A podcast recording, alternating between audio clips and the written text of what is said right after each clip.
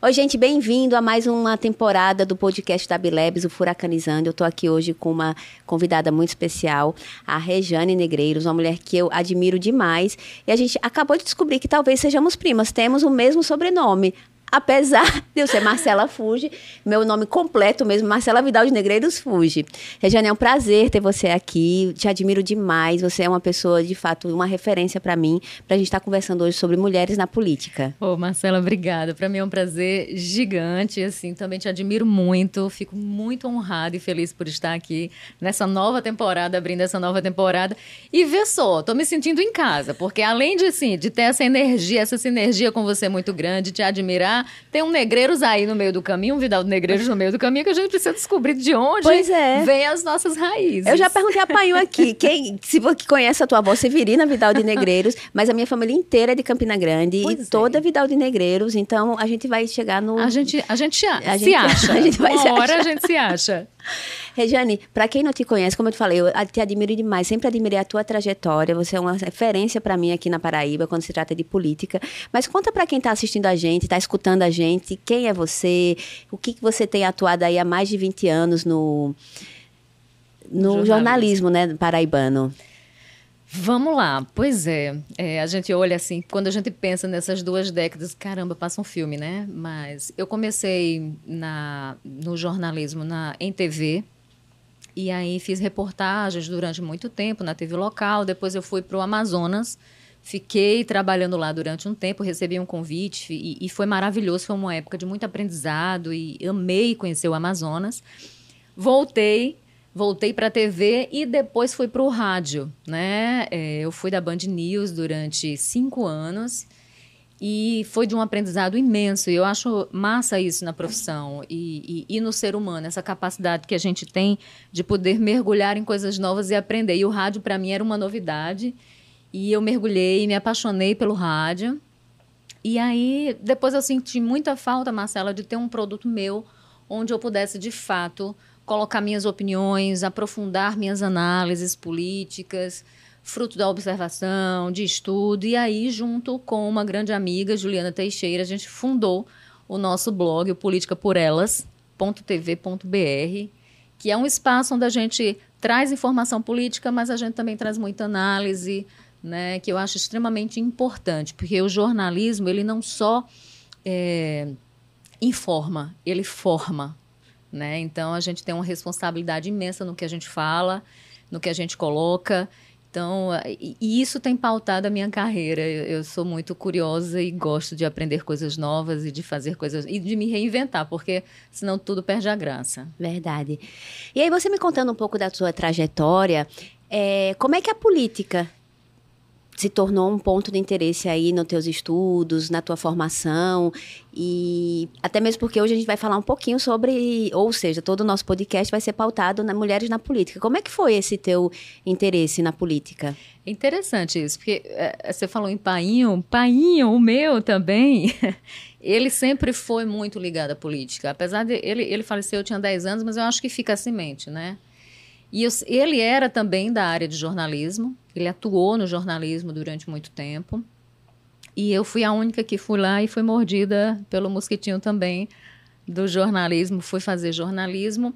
Já na emissora onde eu comecei trabalhando, eu comecei a cobrir Assembleia Legislativa, Câmara Municipal. E eu tenho em mim a seguinte questão: tudo que você faça, faça bem, procure fazer direito.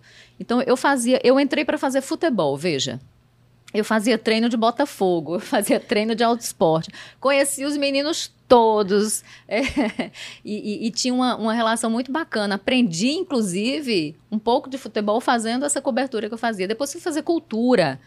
E e, e, e, procurava conhecer sobre cultura também. Então, no, no, no, futebol, eu, eu, eu ia saber quem era o jogador, eu ia saber. Para tentar, né? Eu não posso contar uma história se eu não me interesso por ela. Então, eu preciso aprender para poder contar para que as pessoas entendam. Quando eu fui para é, o, a, o lado político da coisa, a cobertura política, eu disse: eu preciso entender. Então, o que é o parlamento? Quem são as pessoas que estão no parlamento? O que é o executivo? Então, eu comecei a estudar isso também. E eu acho importante, fundamental, saber com quem eu falo, saber do que eu estou falando, para que eu possa perguntar, direito, para que não fique aquela coisa, sabe? Cair de paraquedas e tô levando qualquer coisa para o telespectador, para o ouvinte, para o leitor. Então, eu comecei a fazer, come começaram a gostar do que eu fazia, e pouco tempo depois, abriram, ampliaram o quadro. Eu fazia Bom Dia Paraíba e ampliaram o quadro, que era feito pelo querido Arimatea Souza, que trazia as notícias políticas para todo o estado, e disseram, Rejane, você vai dividir a, o quadro com Arimateia.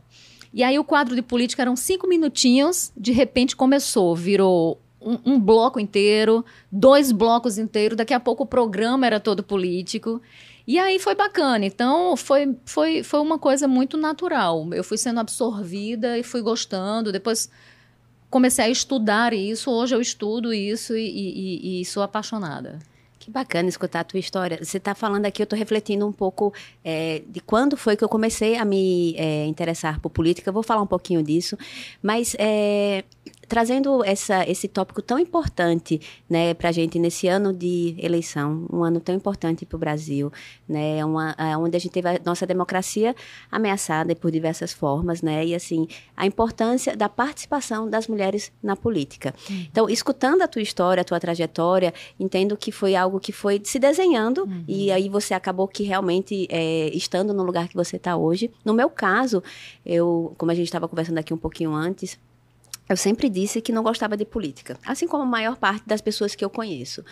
Até mesmo porque é, quando a gente, eu, eu, ainda morava aqui no Brasil, é, tudo que você via era o que a gente chama de politicagem, né? Todo aquela, aquele furdunço na imprensa.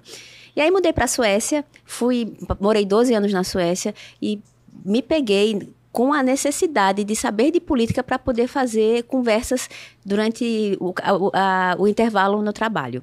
E aí eu lia o jornal no caminho do trabalho para poder realmente falar. Quando eu voltei para o Brasil, para ter o que conversar, quando eu voltei para o Brasil, eu me deparei com a mesma situação com que eu havia deixado.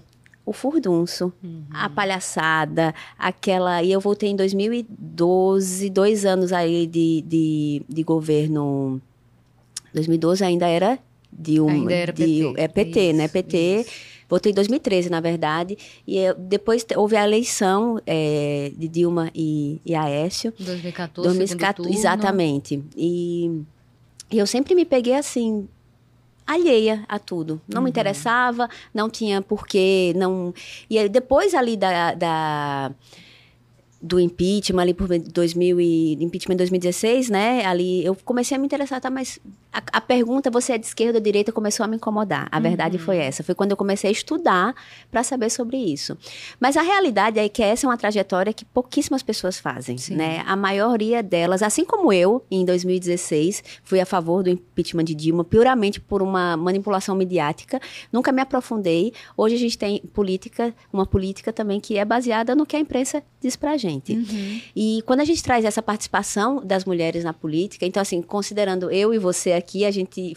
Eu, no meu caso, um passo que eu quis dar na minha trajetória, porque Ou seja, começou uma exceção, uma grande exceção. Exato, porque começou a me incomodar muito o fato das pessoas perguntarem se eu era de direita ou de esquerda, se eu defendia pautas é, é, pautas mais progressistas, eu era um ponto fora da curva porque eu era empresária. Como é que uma empresária depende, defende pautas progressistas? Porque tem que ser excludente, porque uma coisa não pode conviver com a outra, né? Exato. né? E, e é, é, isso aí eu acho que é a chave que a gente precisa trabalhar e mudar, sabe, Marcela?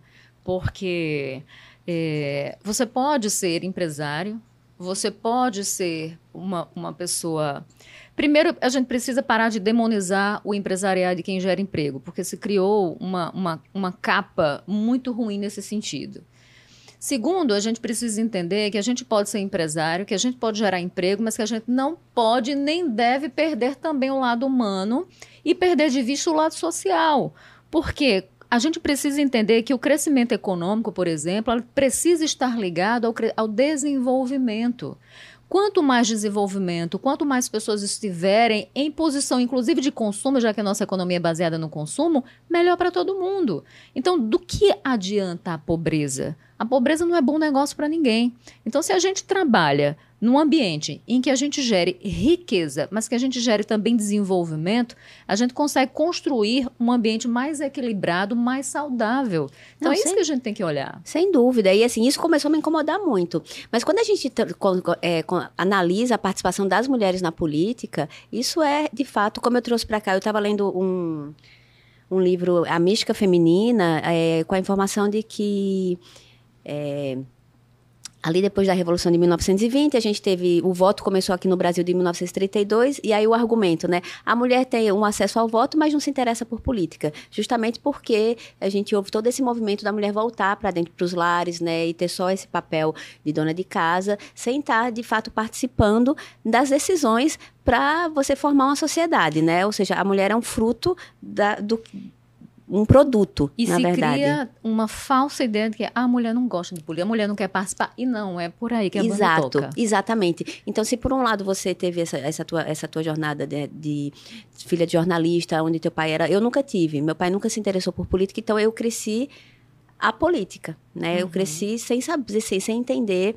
Não tenho vergonha de dizer que fui é, a favor do impeachment de Dilma para depois começar a me, me incomodar muito com toda aquela situação, entender que foi uma mani- manipulação midiática, mas é, e quando a gente olha para a política, a participação da política tem um dado aqui que a gente tem do Nexo que apenas 25% da, é, de uma escala mundial das mulheres, do, do total, apenas 25% são mulheres. Exato. Como é que a gente vai governar para as mulheres se a gente não tem mulheres no poder? Não, não né? tem representatividade. Então, com- com- como é que uma pauta ela vai ser tocada se pessoas que são, em tese, seriam responsáveis pela aquela pauta, por aquela pauta não estão ali? Então, eu, eu costumo sempre falar ah, dos direitos das, das empregadas domésticas.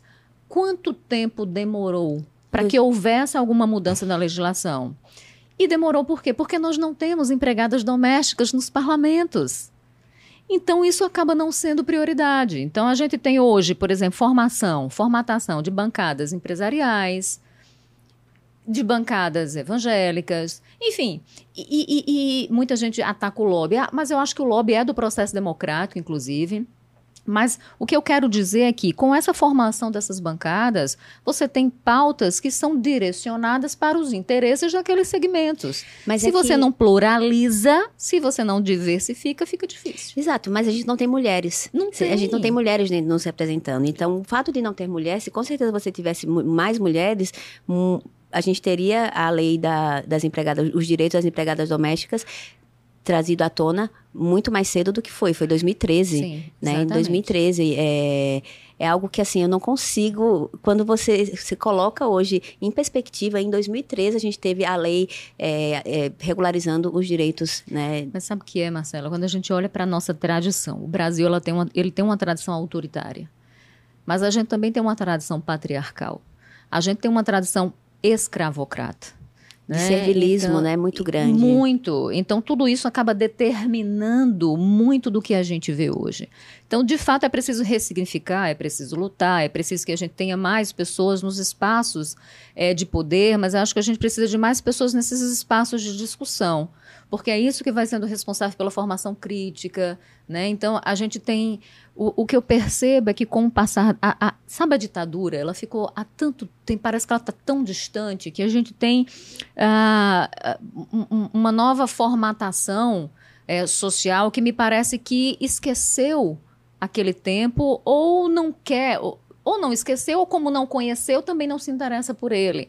Então, como não viveu aquilo, não conhece o tamanho ah, daquele problema ou aquele problema, problema em profundidade. Então, Acho que isso precisa ser debatido, isso precisa ser, ser, ser, discutido. Por isso que a escola é um ambiente de formação extremamente importante. Aí, quando colocam a história do Escola Sem Partido, uma grande furada, porque, na verdade, é um grande jogo de marketing, porque o Escola Sem Partido é uma escola de um partido único, Sim. né? Que acaba embaçando, que acaba sufocando a pluralidade. E é na escola, por exemplo, hoje se, se, se trouxe à tona recentemente a história do homeschooling, que é uma discussão extremamente elitista, pode ser importante num outro momento, mas que agora nós temos outra priori, outras prioridades, porque nós temos pessoas passando fome, nós temos pessoas desempregadas. Além de que todo, a maior parte do abuso sexual se dá em casa. Exatamente. Né? Então é a escola quem descobre, né? então, né? Então, veja. assim, a, o, pre, o, prejuízo disso para a saúde pública da mulher. Então veja a importância da, da, escola, da discussão, do debate, da construção social do indivíduo, né? Da, da, do indivíduo se perceber na sociedade a partir disso, poder estar aberto aberto às diferenças de pensamento numa discussão saudável. Mas aí eu ainda trago essa discussão para que a gente discuta, de fato, o, a falta de interesse, de fato, na política. Né? Política é o que a gente faz todos os dias. E não o que a gente vê, não esse show que a gente enxerga, que a gente assiste na televisão, que a gente escuta nas rádios. E assim, trazer essa consciência para a população, para as mulheres, para que se entendam que é necessário que, elas, que nós sejamos representadas. Uhum. E para isso há uma política de cotas, né? Eu não sabia, vim saber esse ano ano, eu não tinha consciência, assim, como cidadã, como eleitora, de que. Como é que funciona essa política de cotas, Rejane? Então, muita gente diz, ah, eu sou contra a política de cotas, eu sou contra a política de cotas raciais, por exemplo. Uhum. E quando a uhum. gente vai olhar, a gente tem. A gente tem uh, espaços de, de é, muito mal distribuídos de participação. Então a gente tem participação que, que participações que são extremamente desiguais na sociedade. Então algumas mulheres têm mais que outras, as mulheres brancas, as mulheres que nasceram numa condição, por exemplo, econômica mais favorável que outras, elas têm um espaço diferenciado. Então a gente precisa olhar, por exemplo, para essa segmentação. A gente precisa olhar para esses diferentes estratos para entender que a mulher não é só mulher branca e mulher branca que tem um determinado poder aquisitivo. A gente tem outras outras construções né, e estratos sociais que precisam ser olhados e visibilizados, porque o que a gente tem é uma grande invisibilização. E quando você é, invisibiliza o problema, você não discute, é como se ele não existisse. Então a gente precisa dessa discussão. E aí. É, a gente também, em função disso, se colocou, por exemplo, no Brasil, a questão dos 30%. Então, nós temos 30% para gênero, mulher ou homem. Mas como a gente tem a participação masculina, aí ela, ela é majoritária, então entendeu-se que esses 30% deveria ficar para a mulher. O que ocorre é que, como não existem uh, espaços de abertura para que as mulheres participem mais, até porque a mulher, ela trabalha muito, então, ela trabalha em casa, na organização do lar, na administração do lar, no cuidado com os filhos, ela trabalha fora. O, qual o tempo que sobra para capacitação, para que a mulher possa participar de espaços de discussões ligados a esse campo da política, não sobra. Não sobra. Então, como é que a mulher vai participar? Então, já existe uma desigualdade absurda aí. Um parênteses. E além do, além do mais, a gente é um produto, né? Então, assim, a mulher ela vai se interessar pelo que falaram para ela o que a gente precisa se interessar, né? Então, Também. assim, é, assuntos que não são relacionados à política, né? Então, assim, e sair não... da caixinha como você saiu não é para todo mundo, porque isso exige esforço, ressignificação de muita coisa. Dói muito, dói. Dói. dói. Então... Dói você se perceber, opa, peraí, e você fazer essa mudança. Por isso que é, é uma reforma mental e íntima. E por isso que a mulher que se interessa por futebol, ela se destaca. Por isso que a mulher que está na política, assim como você, ela se destaca. Então, é justamente isso. Então, além dela, gente, de nós não termos tempos, né? Porque a gente tem a jornada tripla, temos os vieses, o consciente. Nós Exatamente. mesmos pensando, não, isso aqui não é para mim, não. Vou, vou pensar em outra coisa que é o que realmente me. E aí você não tem essa participação, esse interesse. E aí, sabe o que tem mais? O que é extremamente grave? Quando você começa a é, é, olhar para associações, cooperativas, né, de fortalecimento de, de trabalhadoras rurais, trabalhadores rurais, enfim, é, essas, essas, essas formações que são importantes e interessantes dentro da gramática social, porque ela é extremamente densa, extremamente plural, é, a gente percebe que é, esses movimentos eles acabaram sendo criminalizados. Então você tem a criminalização dos espaços de discussão desses grupos. Então, quando você coloca, por exemplo, é, a, a, o pessoal do MST, o MST é o maior produtor da América Latina de arroz orgânico. Foi um, um, um dos segmentos que mais distribuiu né, é, ajuda do ponto de vista alimentar num país de insegurança alimentar durante a pandemia para pessoas é, que precisam né, de, de, de, de, comida para as pessoas que precisam sobreviver. Então, mal o que aconteceu com o MST foi criminalizado. O que acontece com movimentos sociais são criminalizados.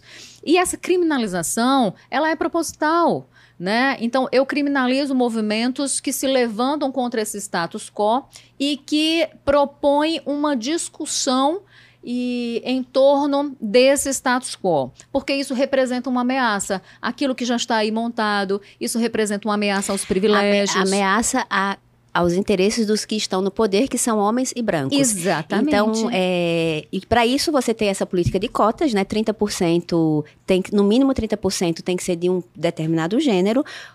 Por termos uma predominância masculina, naturalmente esses 30% se tornam para o gênero é, feminino, é isso. E, é, e sabe o que é que acontece? Uh, a gente tem um grande laranjal muitas vezes. Então você tem alguns partidos que de fato investem nessa questão, né, de formação e capacitação de mulheres para que elas participem, mas você tem outros que não, que saem empurrando então, mulheres e que desviam dinheiro daquela candidatura para outras coisas. Mas é isso que eu preciso, eu, eu, gostaria de entender, porque você tem, eu se eu se eu quisesse me candidatar hoje como mulher interessada, procuraria um, um partido e, e faria as, as articulações. Mas pelo que eu entendi e eu fiquei muito surpresa com essa informação, porque assim como uma pessoa leiga, cidadã, eleitora que está começando a me interessar, que está começando a se interessar pelos assuntos, é que os partidos procuram influenciadoras de, de opinião para comprá-las e comprar as, as, candidaturas, comprar as candidaturas, ou seja, elas recebem para uhum. poder se candidatar. Exatamente. É isso que acontece? Acontece muito, muito. E aí elas acabam sendo puxadoras de voto né? E... Porque eles precisam dessa, dessa, dessa participação na legenda. Precisam. Elas precisam por uma questão é, é, é, de, de prestação de contas, inclusive com a Justiça Eleitoral. A gente, é, os partidos precisam ter essa composição de pelo menos 30%. Então, ou você coloca qualquer pessoa sem expressão, quando você vai olhar nas eleições passadas, você vai ver que tem candidata que teve um voto. Tem candidata que nem votou nela própria. Teve zero voto. Porque aquele dinheiro que deveria ser para aquela candidatura, ele acaba sendo desviado para outras coisas. Então, aquilo ali vira. Uh, vamos tapar o buraco, né? A gente faz de conta que está seguindo a legislação, a Justiça Eleitoral faz de conta que acredita e está tudo bem. Então, o que a gente precisa é de um controle maior em cima disso, dessas instituições. Eu acho que a gente precisa evoluir também, porque a gente tem vários países na América Latina, por exemplo, que tem paridade de gênero nos parlamentos, 50%, 50% das cadeiras cadeiras Chile, de fim de né, papo. Por exemplo. Chile, por exemplo. Gente... Mas então quer dizer que você pega uma fulana, fulana com, é, contrata para que ela seja candidata acumula os votos necessários, mas de fato a, a, representatividade que a gente precisa enquanto mulher, quantos interesses, pessoas que de fato tenham esse, essa, essa, essa trajetória, isso fica inexistente. É, eu, e eu, assim, nada contra, sabe, Marcela, aquelas mulheres que, ah, tive um insight, eu quero, Sim. eu quero finalmente participar, porque eu sempre... É, mas eu pode, você pode fazer política sem estar ligado a partido, Sim, né? A política, ela é muito maior do que política partidária. E, e, é isso que a gente precisa entender, porque muita gente acha que política se resume a partido, e esse é só um dos estratos, né? Então, é, eu, eu não acho ruim que, de repente, eu acorde você que, que que tem hoje uma mentalidade completamente diferente e se ressignificou dentro dessa discussão, de repente diga, olha, eu quero participar, eu acho legítimo, eu vou procurar um partido. O, o que eu vejo, o, o problema é exatamente é, é, nesse tipo de, de movimento de puxar mulheres para fazer votos, para fazer cauda, inclusive, para que outras pessoas possam ser eleitas nessa cauda. E, e, você acaba manipulando, inclusive, o outro que gosta de você. Ah, você é um influente, um influencer, eu gosto de você, eu te curto, e exatamente por isso eu vou votar em você. E esse esvaziamento da política. Então, eu não olho para a tua pauta, eu não olho para a tua proposta, eu não olho para o teu projeto. Eu estou votando na persona. E isso é muito ruim, porque 2018 isso ficou muito muito forte a questão dos outsiders, né? Aquelas pessoas, a figura do técnico. Eu não sou político, eu sou técnico. Como se político, ser político fosse ruim. Então essa é mais um dos da, da, sabe, uma mais uma forma de criminalizar a política. Então é, ser político não é ruim, fazer fazer política não é algo ruim a política ruim é que é ruim, que a gente precisa combater, e só se combate política ruim pela política boa. Então, é preciso que os partidos, eles manipulam muito bem, muitos partidos nesse sentido, né, para fazer com que essas pessoas, elas consigam influenciar um maior número de gente e fazer com que essas pessoas votem. Então, isso é bom para a pessoa, isso é bom para o partido, mas isso acaba esvaziando a política, isso acaba... E você tira o foco real do interesse da, da política para as mulheres, é qual é o foco, de Qual fato? Qual o compromisso que, tem, que tem com, a, né? com, as mulheres no poder? Veja, a gente tem hoje, na Câmara Municipal de João Pessoa, por exemplo, uma mulher eleita, né, que conseguiu se eleger dentro dos 27 parlamentares. A parlamentar que foi eleita, ela não tem nenhuma pauta, absolutamente nenhuma ligada à questão de gênero. Isso é muito triste. Então, a discussão ela acaba abafada. Outro dia, eu, eu vi Partido da Mulher e um, um, determinado partido aqui só tinha homem, parabenizando a mulher pelo Dia da Mulher e era só homem. Então, pela. pela por, e, e, a frase dizia, por mais participação de mulheres na política. Então, é, é uma coisa tão absurda, é uma coisa tão escancarada, feia, que e, e, a, e a, gente não acorda para isso. Então diz, ah, mas eu não vou votar só porque é mulher. Não, não é votar só porque é mulher. Mas é, é de prestar atenção também por ser mulher, no que, que aquela pessoa está propondo. Porque ou a gente muda o caminho das coisas, ou as coisas continuarão como estão. E a gente vai continuar reclamando e as coisas vão continuar piorando. Então a gente precisa de pautas que sejam propositivas. Ô, Rejane, eu estou refletindo aqui sobre uh, também a minha trajetória, que muitas vezes eu não me senti acolhida é, nesse âmbito político, né, nesse âmbito da discussão política. É, posso até colocar aqui, por exemplo, se, você, se eu me posiciono de esquerda, não me sinto acolhida pela esquerda, se eu me posiciono por direita, também não me sinto acolhida pela direita. É, e eu acho que é um caminho que a gente precisa, como você abordou, né, da, é, de uma polarização que se fala que, que, que, que a gente existe, mas como a gente falou de vários problemas aqui, né, de fato, em relação a. Para a gente alcançar a equidade de gênero, a gente precisa. É, de, das, da representação das mulheres, não apenas na política, mas a gente precisa que as mulheres tenham uma completem a sua o seu ciclo educacional porque a maioria grande parte delas desiste por conta é, da economia do cuidado, ela vai ter que sair para cuidar de alguém. Sim. A gente precisa de saúde para as mulheres, né? O Brasil é o quinto país que mais mata mulheres no mundo, hoje, de acordo com a OMS. A gente precisa de participação das mulheres na economia e na política também. E como é que a gente faz para poder, para quem está escutando a gente, para quem está assistindo a gente, para que esse, esse interesse comece a surgir? Né? Qual que seria essa, esse, esse gatilho, na tua opinião? O que você está falando é, é, que a gente precisa de uma, de uma democracia cidadã. Porque a gente, em tese, tem uma democracia. Uma, uma, democracia formal. A gente vai às urnas, a gente vota, as eleições elas acontecem, elas têm partidos políticos que garantem a pluralidade. Então, em tese, nós temos, a gente tem as instituições que dizem que estão funcionando, eu só queria saber para quem. então, assim, a gente tem democracia para quem? De, uma democracia é, de palco. A gente tem uma democracia formal. Né? E, e, principalmente nos últimos anos, a gente vem vendo uma, um esfacelamento desse tecido democrático. Então, a gente tem uma menor participação das pessoas, né? e isso é muito ruim. Então, para a gente ampliar essa participação, para a gente ampliar essa contestação, a gente precisa de uma democracia que de fato seja forte. Então, a gente precisa de uma democracia cidadã. A gente tem uma democracia eleitoral, a gente tem uma democracia civil, mas a gente não tem uma democracia social. Porque a gente tem uma diminuição absurda dos espaços de participação. E quando a gente coloca, inclusive. É, pa para além de tudo que está acontecendo, vamos observar, por exemplo, os bairros, vamos observar as comunidades. As comunidades têm uma vida orgânica muito forte tem uma vida política muito forte. Então a gente precisa começar a olhar para isso e eu acredito que a gente precisa, como sociedade e as próprias instituições, começarem a perceber que a, que a democracia, ela, além de ser fortalecida, e para, para ser fortalecida, ela precisa que a gente enxergue essas outras formações sociais.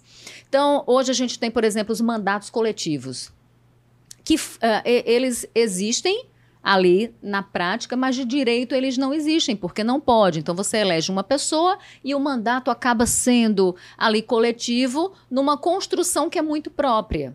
Então a gente precisa olhar para essas novas construções, porque a democracia precisa incorporar isso. A gente tem uh, aumento das demandas LGBT, a gente tem aumento das demandas é, das mulheres, a gente tem aume aumento das demandas né, do, do, do, do dos negros. Então, é, e, e são grupos que muitas vezes, no, na questão da mulher, na questão do negro, por exemplo, nós não somos minorita minoritários, não. mas nós somos minorizados. Exato. Então a gente precisa amplificar isso, aumentar as formas de participação para que de fato a gente tenha uma, uma democracia cidadã. É, inclusive no que diz respeito à paridade das vagas nos parlamentos. A gente precisa que isso aconteça, a gente precisa olhar para isso, isso, melhorar essa participação.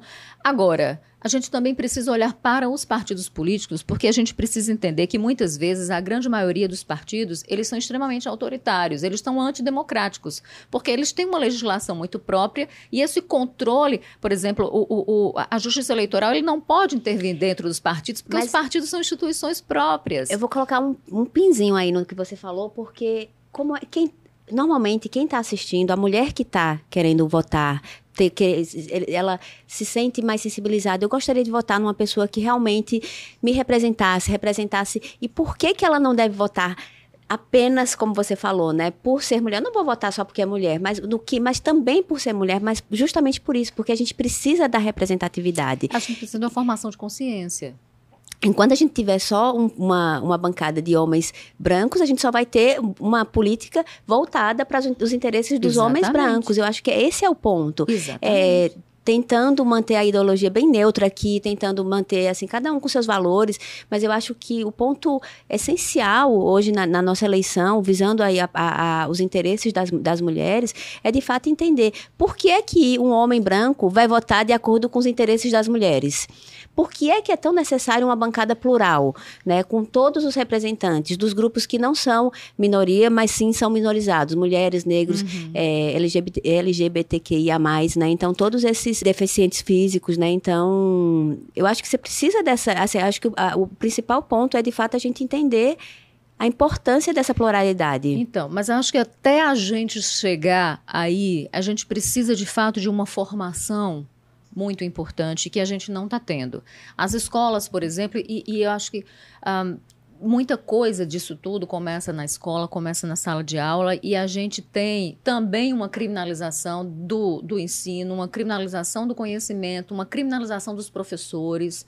A gente tem isso de uma forma muito intensa ali em 2018, quando a gente tem essa pauta moral é, sobressaindo sobre aquilo que de fato interessa, sobre a pauta política, que é a pauta que determina as políticas públicas que esse país vai ter.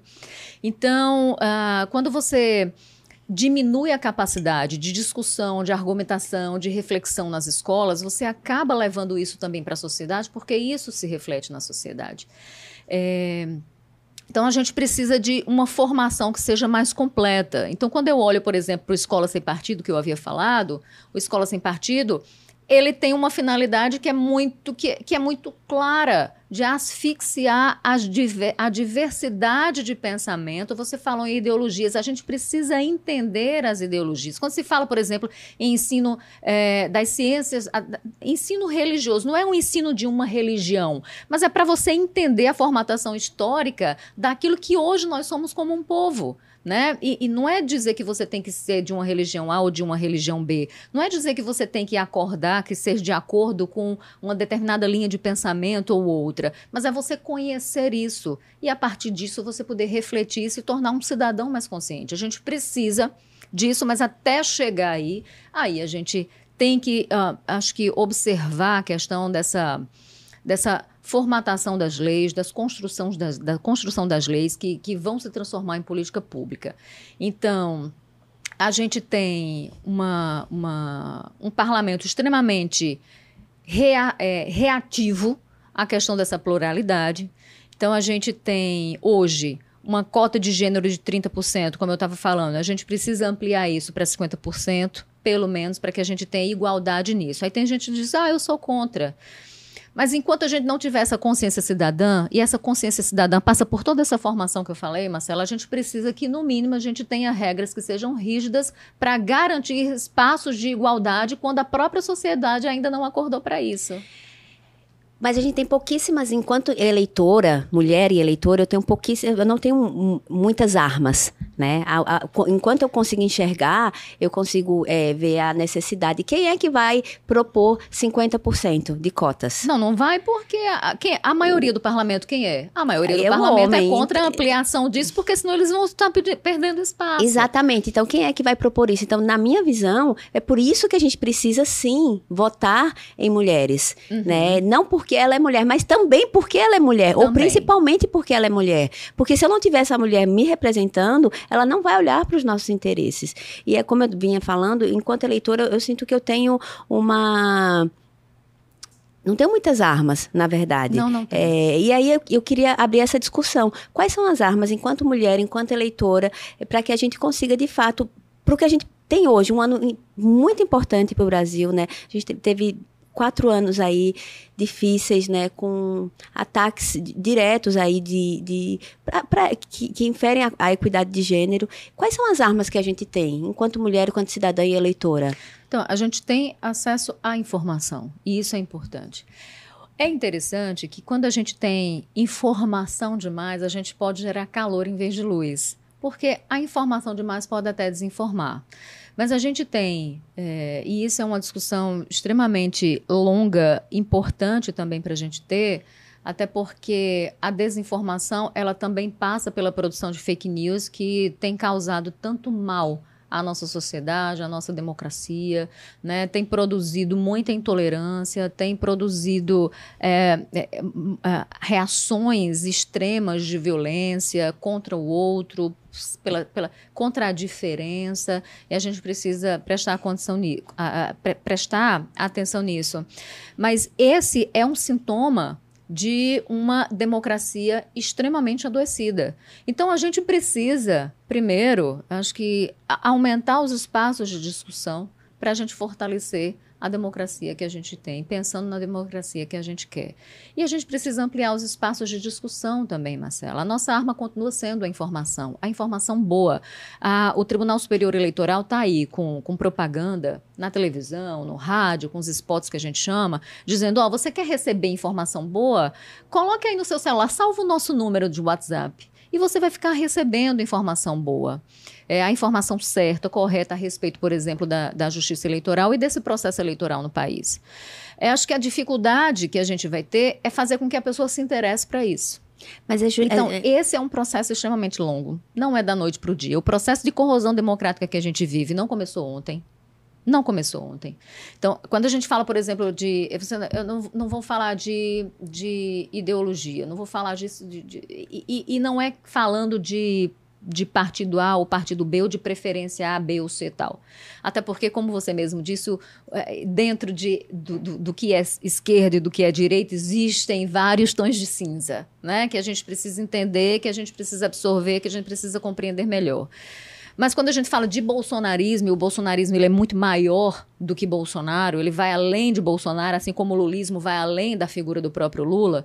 Né? O bolsonarismo é, um, é, um, é, é uma coisa muito maior, uma caixa muito maior é, de ressonância de visões extremamente antiprogressistas, conservadoras e neoliberais, nem neoliberais, é de ultraliberais, no sentido de. Um, eh, uma, uma liberdade de contratos é, extrema sem qualquer mediação ou regulação do Estado, ou seja, liberdade inteira de contratos, a despeito, por exemplo, em detrimento, muitas vezes, do bem-estar social.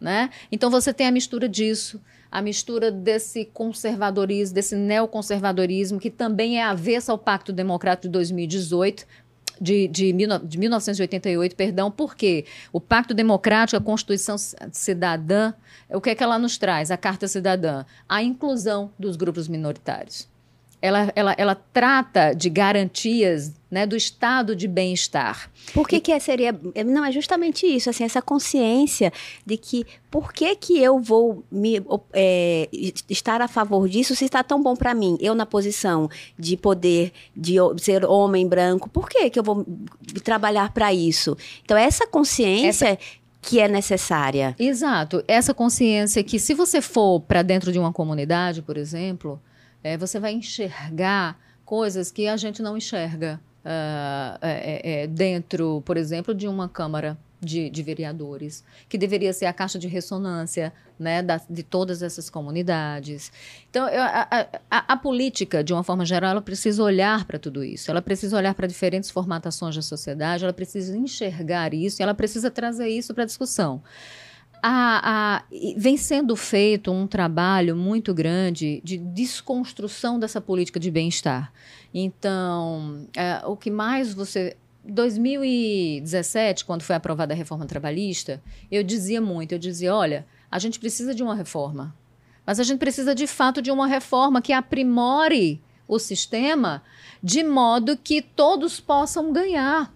E não, a gente não precisa, a gente não, não tem que é, é, simplesmente diluir e enfraquecer uma legislação é, em prol de uma conversa que, na verdade, é uma grande fake news, que é, que é, gerar emprego. Porque a gente sabe que o que gera emprego é a economia forte. Então, é, a questão da a política econômica para além da, da política de fato, né, é, é, é, ela é extremamente importante para que a gente tenha uma economia forte. Então, a gente tem os abalos que são mundiais, a gente teve a crise de 2008, né, que foi é, extremamente funesta, demorou um pouco para chegar aqui, mas quando chegou, chegou com força. E a gente começou a adotar medidas extremamente austera, seguindo a contramão do mundo. O que foi que aconteceu? Dentro de uma grande crise, por exemplo, é, é, é natural que exista a intervenção do Estado com políticas anticíclicas para se colocar dinheiro e fazer o dinheiro girar, para não reduzir o consumo. Aqui não aconteceu isso. A gente adotou uma série de políticas austeras, a gente aprovou a, o teto de gastos, que em tese tira dinheiro. Não, eu não vou colocar dinheiro na educação, eu não vou colocar dinheiro na saúde. Aí vem uma crise absurda econômica, as pessoas estão sem plano de saúde, as pessoas estão sem emprego. Sem emprego, essas pessoas deixam de contribuir com a Previdência, a Previdência começa a afundar. Você entende? Não, que... exatamente. Assim, o, o, a gente não investe no que é necessário, a, a, a população ela está é, em modo de sobrevivência o tempo inteiro, não consegue prestar atenção no que, no que é, teoricamente, num voto, você poderia ter essa, essa, esse, esse poder de mudança e você vai votar no que você está escutando, o que a imprensa está te dizendo. Então, assim, é essa, esse ciclo que é muito vicioso. Demais. Esse ciclo que você, a gente não consegue sair dele, a gente não consegue eleger, de fato, representantes que vão votar de acordo com o meu interesse. Porque o poder econômico fala mais alto. Então, você está eternamente em, em, em modo de sobrevivência. E você só muda isso com a emancipação. A gente precisa emancipar as pessoas do ponto de vista do pensamento, do ponto de vista da, da, da, da de entender, de se entender como um, um, um, cidadão atuante ali no mundo. Então, eu preciso entender quais são os caminhos que fortalecem ou que negam a minha cidadania. Não é um caminho fácil. A gente vive, de fato, num sistema viciado. E o sistema econômico, de fato, acaba mudando, acaba está muito atrelado e acaba sendo muito forte quando a gente olha para o sistema político, acaba sendo determinante. Mais uma vez, eu repito, a gente precisa partir para a formação das pessoas, para a formação. E a gente precisa ter um poder de tutela muito grande. Você fala muito em corrupção. É, como é que eu combato corrupção? Eu combato corrupção aumentando o controle. Então a gente ainda tem controles muito frouxos, a gente ainda tem política sendo feita para beneficiar determinados segmentos. É, você acha justo, por exemplo, Marcela, que é, pessoa, filhas de, de, de militares que recebem pensão, pensões que são vultosas, elas continuem, continuam, continuem recebendo, mesmo tendo trabalho, mesmo tendo casado, embora não casem no papel. Ou seja, elas têm, elas prestam é, é, informações para a Receita Federal. Existe dinheiro ali. Mas aí existe uma lei que diz que se não casar, eu continuo tendo acesso a isso. Não, são coisas realmente que não, não, não faz sentido, né? E eu fico, eu fico assim, refletindo quando eu falei, assim, em relação eu como mulher, cidadã, eleitora, como é, quais são as armas que eu tenho? A informação. Por que que eu, e considerar por que que eu devo votar numa mulher, não apenas porque ela é mulher, mas também, ou principalmente porque ela é mulher, porque ela vai, vai representar os meus interesses. O que não impede também, vendo que a gente tem dois, dois, dois meninos, dois homens aqui no, no nosso é, estúdio, a gente, assim, isso não impede também de ser uma reflexão para o meu, para o eleitor, né? também. né, para o homem, eleitor homem, entendeu? Então, assim, entender também que não é, tem uma, uma frase que rola aí pelas mídias, mídias sociais que não é torta. Não significa que você me dando um pedaço, você vai ficar com, com, com uma, me, fatia, uma menor. fatia, menor. Significa que vai ficar bom para todo mundo. É a uhum. questão da coletividade, que é muito uhum. importante para mim, enquanto pessoa, muito importante para a Bilebs, enquanto é, empresa também. É, a gente, é, como, como a gente é, trata a questão da coletividade. Tudo aqui que a gente falou agora principalmente partindo quando a gente fala dos candidatos, é muito individualismo. Você vai, você vai votar na, na persona, você vai votar porque ela, porque ela, eu gosto daquela pessoa, aquela pessoa é, simpatizo com ela, mas não o interesse da coletividade. Então, uhum. eu acho que um, um um mal muito grande que o Brasil hoje tem é realmente porque se olha apenas para o indivíduo e não para o coletivo. Marcela, mas geralmente quando a gente está num estado de crise, a gente não olha para o outro. A gente olha para a gente. É um estado de sobrevivência. Lembra que do, recentemente a gente teve, durante o auge daquela crise, da crise econômica, a gente tem pessoas invadindo. É, ah, vai faltar, vai faltar água, vai faltar comida, as pessoas indo para os supermercados, enchendo seus carrinhos, Sim. brigando com outros para não dividir e tudo mais. Isso é, é o estado de sobrevivência, o homem no seu estado cru. Né? Quando a gente olha, por exemplo, a ciência política, quando olha para fala do contrato social, lá atrás, quando a gente abre mão da nossa liberdade em nome da segurança. O que está acontecendo hoje? A gente não quer abrir mão da nossa liberdade, por mais que isso custe a nossa segurança. Então a gente está invertendo a lógica das coisas. Outro dia eu ouvi uh, uma voz, uma, uma frase do presidente resgatando, inclusive, uma frase da Alemanha nazista, onde ele diz: a gente pode viver sem oxigênio, mas não pode viver sem, liberdade. liberdade. Eu não, nunca vi tamanho idiotice Sim. na vida. Absurdo. Né? E que isso, de fato, alimenta um determinado rebanho, é, que isso é importante do ponto de vista da militância, a gente entende esse argumento nesse sentido. Mas quando a gente abre mão da nossa segurança em prol da nossa liberdade, a gente começa a viver no mundo de selvageria onde todo mundo pode tudo porque as regras são diluídas. Sim. Então, num ambiente democrático, saudável, as regras existem exatamente para isso. Não é à toa que tem aquele ditado que diz: olha, o respeito começa, o seu respeito acaba onde começa o meu, o seu Sim. quadrado acaba onde começa o meu. Porque a, a, a vida em sociedade é assim. Você pode fazer tudo mas você também pode ser responsabilizado por aquilo que você faz se o que você faz é ilícito. Mas justamente essa a questão da gente resgatar esse sentido da coletividade, que eu acho que é uma, algo que a gente realmente é, não tem, mas justamente por estar em tempo de sobre, é, em modo de survival, né, o Sim. tempo inteiro. Então, é algo que realmente você foca muito só no indivíduo, o que que tá bom para mim, como é que eu vou, né? Então, assim, é, coloca, começa, é, assim, é um câncer na nossa Aí sociedade. Aí você dilui o bem-estar social. Exato. Né? Porque só interessa a mim. Então, a gente tem, por exemplo, e isso também, é, isso mostra o quanto a democracia, ela tá extremamente fragilizada né? Uh, uh, tem um, um, escritor que indiano que é o Apadurai que ele fala ele fala em democracia cansada. Então ele diz, fazendo um, um largo estudo, ele diz que no mundo quando existe uma crise econômica muito forte, as pessoas tendem a radicalizar.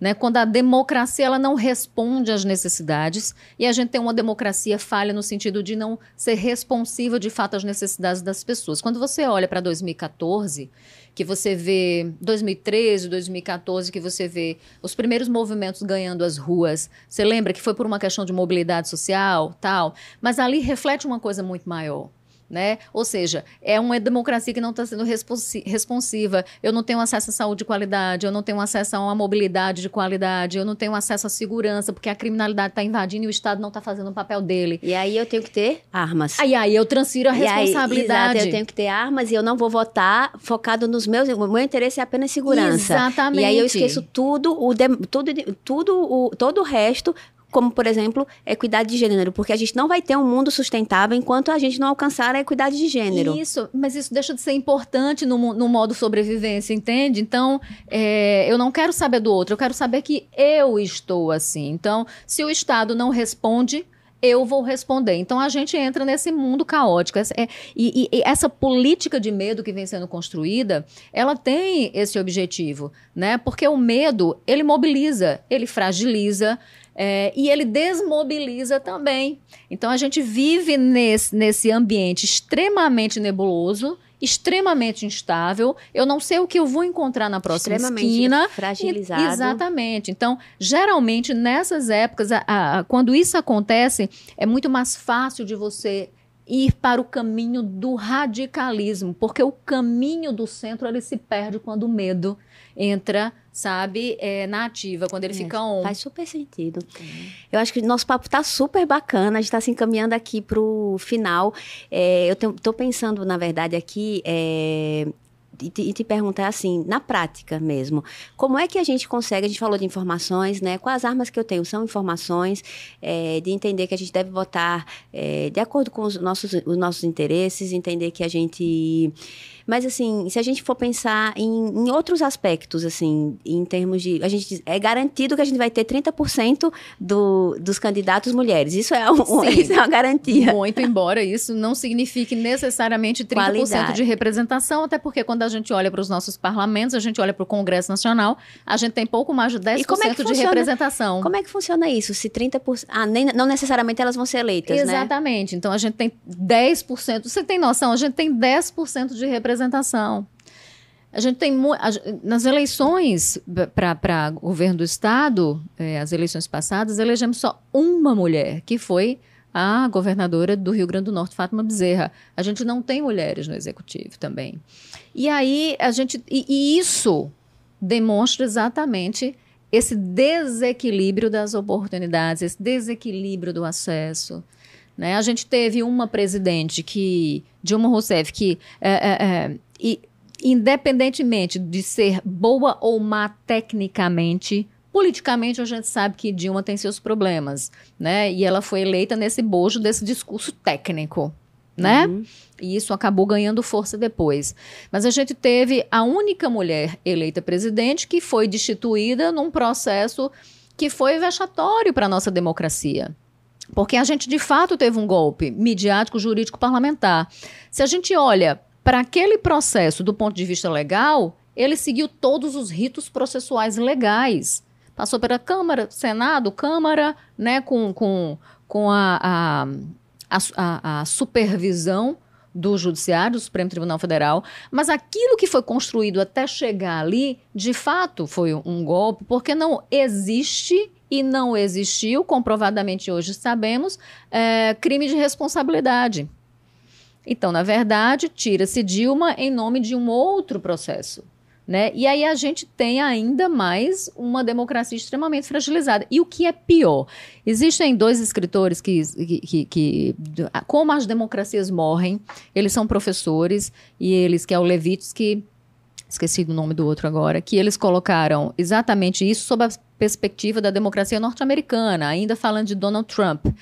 E existe um, um, um, outro escritor que também fala sobre isso, que é o Pizevosky, que ele diz o seguinte: as democracias hoje, elas não morrem mais a partir de um golpe de guerra, no sentido de ter tanque na rua. Elas morrem por dentro, elas são minadas pelas próprias regras, regras democráticas. Então é como se a gente tivesse um grande é, piseiro ali por dentro. A gente não está vendo por fora a árvore frondosa, por dentro ela está ficando oca, né? ela está morrendo.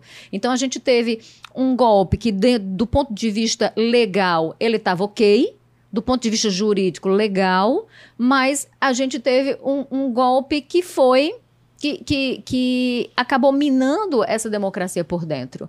Porque para todos os efeitos estava legal. Sim, sim. Mas a gente não tinha crime de responsabilidade. Faltou, o que faltou? Dois, um, o crime. crime. O crime.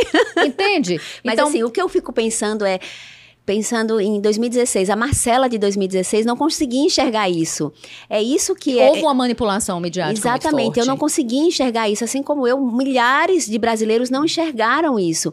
E assim, o, o caminho que, não novamente, não colocando o caminho que é o necessário, que é o que tem que ser feito, mas que eu me propus a seguir para poder me posicionar politicamente, isso foi muito importante para mim. Uhum. É, e eu de novo, não me sinto ainda, porém um pouco mais pertencida, mas muitas pessoas ao escutarem esse nosso esse nosso papo não vai se sentir pertencido. Como é nem, que nem de um lado nem de outro, como é, para essas pessoas, o que é que você diria no ano de eleição tão importante para o Brasil e para as mulheres? Pois é, num ano em que a gente tem tudo muito embaçado e onde eu não me enxergo em lugar algum, acho que a gente precisa sobretudo olhar para propostas. Então esqueça a pessoa esqueça. Inclusive, coloque de lado o preconceito que você tem contra A, contra B.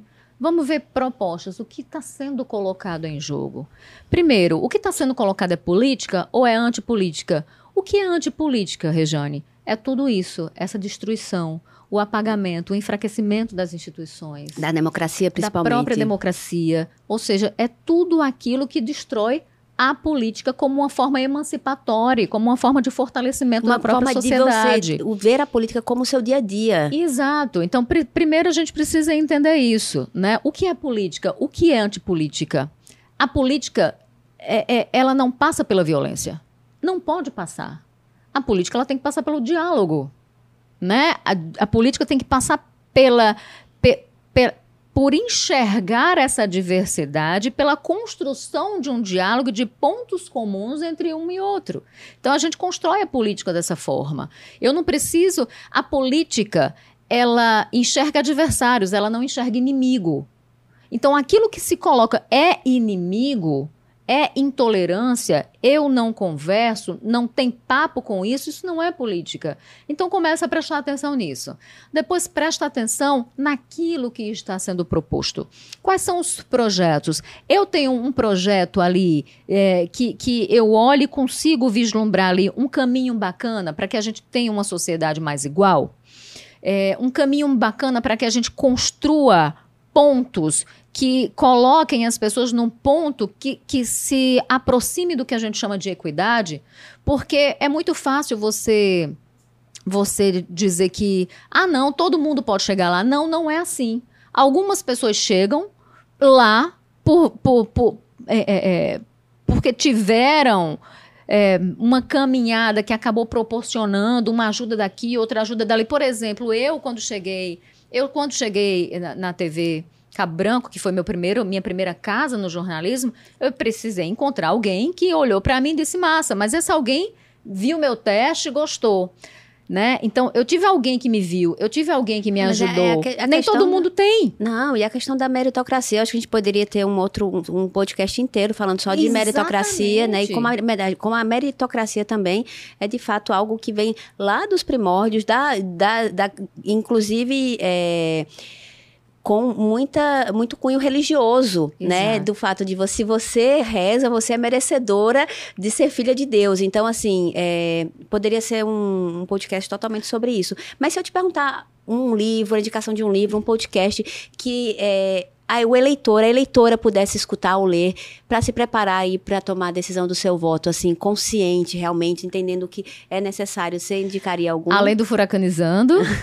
além do podcast do Política por Elas, que você pode encontrar também. A gente sempre traz análises lá. Ah, eu escuto muitos. Acho que o Café da Manhã é muito bom. O podcast do Piauí é maravilhoso. É, e, e, livros, inclusive, se, eu, na minha pasta ali, se alguém puder pegar, Pode abrir a pasta lá onde está meu computador, que tem um livro, eu nem sabia que eu ia mostrar, mas ótimo, estou lendo agora, porque é importante para entender. É, ele faz uma radiografia, o Nicolau faz uma radiografia de 2018, trazendo para o que a gente tem hoje, para a gente entender a pasta. E é bem bacana. E, mas o que a gente pode fazer de fato é procurar se informar, é, é tentar sair da bolha. Estamos cada vez mais em bolhas, né, ou câmaras de eco, segundo alguns alguns é, especialistas, porque elas vão refletindo só o que a gente gosta. Sim. E, e por Mas exemplo, é, você a gente é saiu é vítima, da bolha. A gente é vítima de, de um algoritmo de, também, é, né? Também, porque o, o algoritmo trabalha... O algoritmo... Tra... Obrigada. O algoritmo trabalha para nos mostrar aquilo que a gente gosta de ver, para o nosso comportamento. Então, mas ele acaba nisso fortalecendo a formação de bolhas, é, fortalecendo o, uma coisa chamada homofilia, ou seja, eu fujo dos dissensos, eu quero só os consensos. Então, eu não quero ver aquilo que é diferente do que eu penso. Isso é muito ruim, é porque muito... isso projeta essa, essa intolerância que a gente tem visto. Inclu eu só, só, completando, inclusive, o que é, eu, um movimento que eu fiz foi começar a seguir pessoas que eu não concordo. Porque eu, num determinado momento da pandemia, eu me vi tão imbuída do, das certezas que eu carregava, que eu, aquilo, não, isso aqui não pode estar certo. Eu preciso de outras opiniões. Então, uma estratégia foi começar a seguir Sim. pessoas que eu não concordo, para poder você sair dessa bolha, estourar essa bolha. É assim que você sai da bolha. Isso é importante. Só que isso é um processo que é, dói. Ah, é super incômodo. Isso é um projeto que incomoda você, mas assim, é importante você olhar para determinadas, né, para visões diferentes, para que de repente você até fortaleça o teu pensamento ou você abra a, a, um leque, a tua né? cachola né? para outras coisas, sabe? Eu estou lendo esse livro agora, é um dos que eu estou lendo, o Brasil dobrou a direita, uma radiografia da eleição de, é, de Bolsonaro em 2018, do Jairo Nicolau. Então, é, é de fato uma radiografia, é um, uma pesquisa bacana. Então, ele traz aqui, é, Marcela, é, como foi que o eleitorado se posicionou. Aí ele fala da escolaridade, do gênero, da idade, ele coloca a questão da religião, Engraçado. ele fala do petismo e antipetismo e como as redes sociais também, elas interferiram muito nesse processo de escolha. Então a gente tem, a, a gente fala, falou de fake news de uma forma bem, mas é interessante porque a gente tem um, uh, dentro das fake news, as fake news como um método, como um modus operandi desse, desse, desse sistema de desinformação que é extremamente necessária a manipulação e que passa também pelo medo, porque o que é que acontece? A notícia falsa, ela é, e, e, é interessante, às vezes eu digo, olha, a imprensa desinforma, mas a imprensa também desinforma não com o objetivo de causar, dolo, é, é de causar dano, né? não com o objetivo doloso é, a fake news ela tem uma intenção por trás dolosa. Então, a fake news tem uma intenção não só de, de beneficiar quem promove, mas principalmente de provocar um dano que muitas vezes pode ser irreversível à imagem do outro.